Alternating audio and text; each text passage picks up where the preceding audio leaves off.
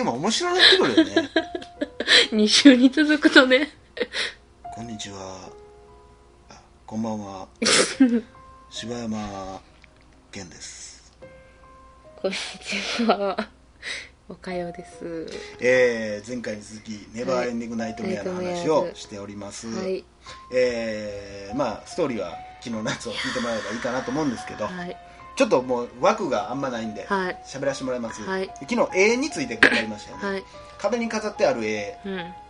絵なんですけど、まあ、はい。1個は調べれる絵と調べれない絵があると、うん。で調べれる絵は大抵人物が人物がなんか肖像っぽいなんかその人人一人が描かれてたりとか家族の写真だったりとか、まあ、最初の方に出てくるのはその主人公の家族らしき4人の写真があったりするんだけど、まあ、僕は僕これは僕の考えですけど、はい。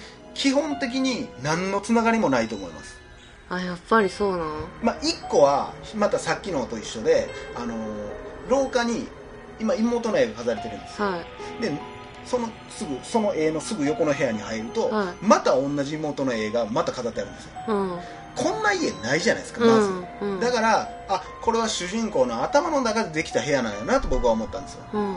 見たことある映画しか。ああが想像の中でこういう部屋がであれ間取りもどんどん変わっていくでしょ。変わっていく。だから基本的には多分あの人は主人公は家をうろうろしてるか夢の中をうろうろしてるかやとは思うんですけど、うんうんうんまあ、そうやって作られたもんなんかなとか思ったりするんやけど、でその中で人物画に関してまあああやって見てたら僕らは、まあ、色がついてるもの。うん。妙にそこには目いくじゃないですか、はい。なんなんやろって思うじゃないですか、はい。えなんなん？なんか意味あんの、うん。もしかしたらこうなんちゃうか。うん。もしかしたらこいつこういう意味なんちゃうかってすっごい深読みしちゃうでしょ、うん。でも絵に意味なんてないんですよ。うん。そもそも。うん。でもそういう精神状態になった人は、うん。この絵はもしかして何か意味があるんじゃないかとか、うん。なんか怖いもんなんじゃないかっていうのをどんどんかき立てられてしまうのよ。もうだからちょっとしたらもう家族の写真でさえ怖くなってしまう。すごい。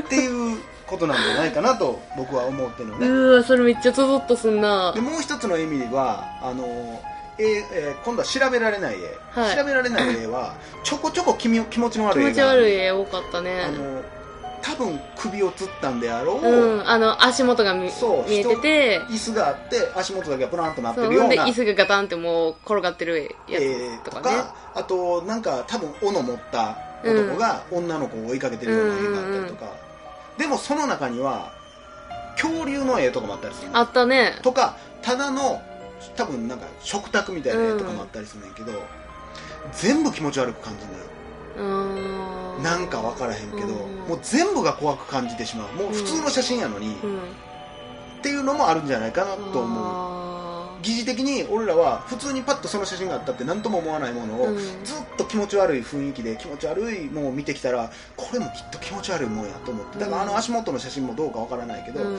っきりとしたことは全部言ってないのうん。その女の子が追い回されてるような絵でもパッと見たらほんまは全然違う方に見える絵かもしれないのに、うんそういう風に見えてるんじゃないかってうん。いうことですね、そうなんやだから知らん間に疑似体験させられてるねんやそう。でまあ白黒の世界はさっきもさっきの昨日もちらっと言いましたけど、はまあほんまは気持ちいいっていうイメージのお風呂場。いはい。もうこれすら全然目に入ってこない。はい。なんかいいイメージが全然ない。ない。で、まあ、本人にとってはもうほんまになんかないもの。うん。意味のないようなものに感あじる。もうそこに関してあ気も普通人間っていうのはポジティブに作られてますから、うん。お風呂があったら入った気持ち悪い気持ちいい、うん。気持ちいいやろなと思うねんけど、ー うん。そんなことよりも洗面所が気になったりとか。あで洗面所を除いたらまあ歯が。ー確かに一回もお風呂ってなんかこう調べたりとかまあないないもんね。で全部、まあ、悪いイメージにつながるようなものばっかりいっぱいあるわけじゃないですか、でどんどんどんどんストーリーが進めば進むほど、あのー これこ 進めば進むほど壁の血の量が増えてくるでしょ、ううん増えていく。まああれなんかもう分かりやすいですよね。もう自分の中でどんどんどんどんそういう怖いものがどんどん増殖していってるのがはっきりいやなんか後半に行くにつれて家やったり病院やったりなんかちっちゃい時やったりとごちゃごちゃになっていくじゃないですかあれに関してもあるんですけどね、うん。そんなあれですけど。でまああともう一個が影ね。ちょいちょい影あるでしょ。え？ちょいちょい人がいるような影がああるはいはい。うんあるね。あれ？なんかおると思って。そうそうそうでそう。ふっと見てたらふわーって消うんえていく消えていく。まあ、あんなのは分かりやすいですよね。多分きっとそうなんでしょ。う誰かにずっと見られてる気がして怖い。うん気配とか。実際見たらおらんけども絶対おった絶対おった今だからうちらがあのお風呂で髪の毛洗ってる時も後ろになんかおりそうみたいなことでしょ？そういうことなんですよ。それをなんか気持ち悪さを。それこそ友達とやってたら、うん。今おったっていや嘘つけや、うんうんうん。今人形目まばたきしちゃって、うんうんうん。いや嘘つけやお前。ってなる感覚、うんうんで、えーまあえー自分の家の地下室に地下地下には地下室があったんじゃないかとか、うんうん。っていう不安とかあと夢か現実やったんかがほんまに分からへんようになってしまってんのは俺らもそうやけどあの人もそうやうん。トーマス自身どれが夢でどれが現実か分からへん。うんうん。でまあ一回地下に入っていったら、うん。暗闇の中に入ってったらわーってなって急にバッガバって目覚めてうん。斧見つけたよなさっきと思ったら実際寝てるベッドの横に斧あがああったりするわああったあった。けですよでこれって現実なの？どっちなん？て今起きたやんな、うん。斧はじゃあ夢の中の話じゃないの、うんもう主人公自身ももう訳のわからんことになってしまって。どれが正解なんやろどれがほんまの話やったんやろで主人公自身そうやけど今どこにおんねやろーうん。だから主人公の中ではきっと夢を見たりしてだから子供の頃のあの絵あのストーリーとかっていうのは、うん。もしかして夢の話かもしれない。ほんまの。まあ、どっからどこまでが夢かっていうのもよく分からへんけど、うん。全部が夢なんかもしれへんしそうじゃないかもしれへん、うん。全部が夢やったらだって、まあ、ストーリーなんか成り立てへんやんかそもそもうん。んで、えーまあ、あとたまに聞こえる声とかね。たまに、あのーたまに。多分音がいい方で聞くとうん「トーマス」みたいなのがあんねんちょいちょいそう飛ん？でたりすんねん。まあそれがいや実際なんか女の人の声は聞こえるなっていうのはあって。怖い声なのか、うん。言ったらあの2つ目のエンディングのように、うん。言ったら現実世界から起きてトーマスって言って声をかけてくれる声なのかはそれは分からない、うん。で言ったら、まあ、うん。エンディング見て、まあ、うん。最後に、まあ、どれが現実か分からないと、うん。言ったら今の、まあ、どこそれはちょっと俺の深読みかもしれんけど今ゲームを作ってこうやってリリースしてるその人でさえ、うん。今これってほんまは悪夢の続きなんじゃないかって思ってるところがあるんじゃないかなと。ほんまは僕は今目が覚めて奥さんと喋ってるけども、でも、うん。ほんまは言ったら違うエンディングを迎えてるんじゃないかなっていう恐怖心わかります？エンディング3つあったけどはい。実際どこにおってもうん。ほんまのエンディングじゃないんじゃないかっていう気が、それはそんな気はする。だから今克服してねこうやってゲームをリリースして、うん。僕はじゃあ戻ってますけど、うん。じゃあこれは夢じゃないって言い切れるのかなみたいな、うん。あみたいなのもあるんかなっていう。だから今こんだけ成功してるけど最後にはとんでもない怖いことが待ってるんじゃないかっていう作りながらもそういう気持ちがあるのかな。まあそれは分からんけどな。それはちょっと深読みかもしれんけどね。うん。でまああの途中で出てくるあの自分自身の死んでる姿って結構序盤に出てくるやん、自分が血まみれになって倒れててで、えーなんか我が神をどうして私をう見捨てたのですか。お見捨てになったのですか、うんみたいな。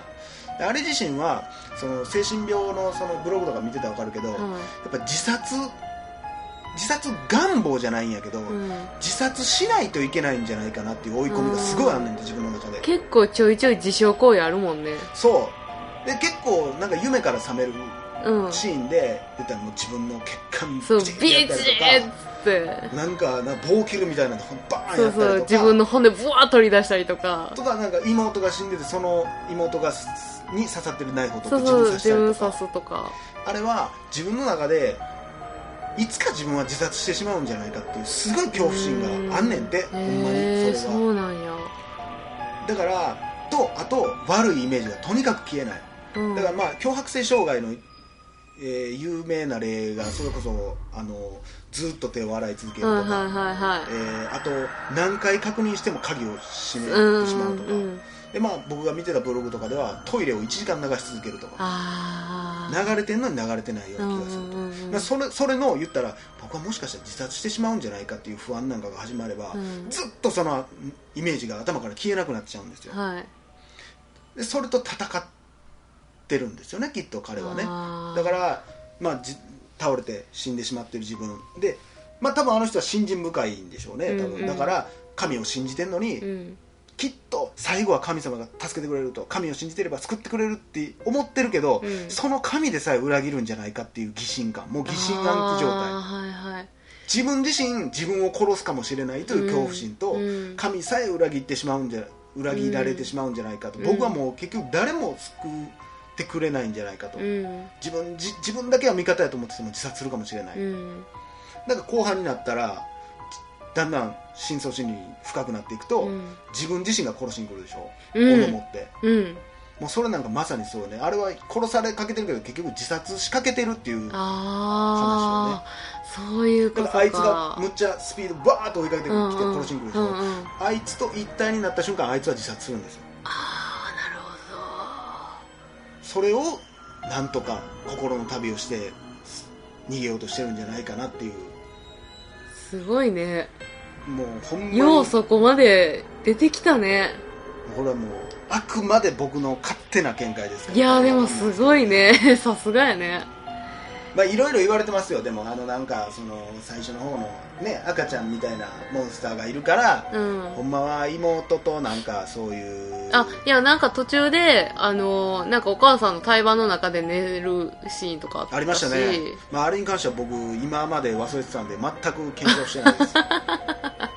いやだから多分その強迫性障害の人のうんあの体験っていうのを今そうやってしばちゃんが喋ったことなんやろうけど、そこをベースに、うん。そうやって妹と何かあったとか赤ちゃんが何かあったとかっていうことが背景にあるんよねかもしれんね。だからその辺はもう俺はストーリーはストーリーは関係ないんやなとう思って、ん。何にも考え方俺の中でなんとなくほんまのゴールはあの目覚めたやつなんかなと思ってるけどうん。目覚めて奥さんがおったやつ。ああはいはいはい。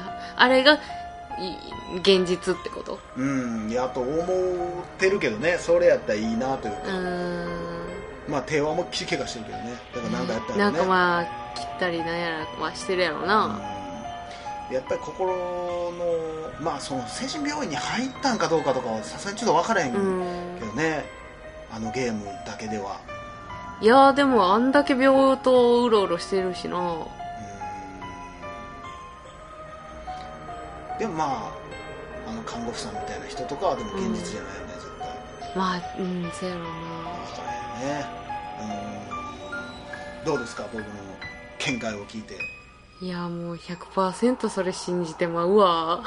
まあ っていうぐらいなんかそうやろって思っちゃったわ。ほんまに僕ほんまこのゲームまあ何回か見てうん。どういうことなんやろうと思ったけど、うん。ほんまに悪夢見てるからね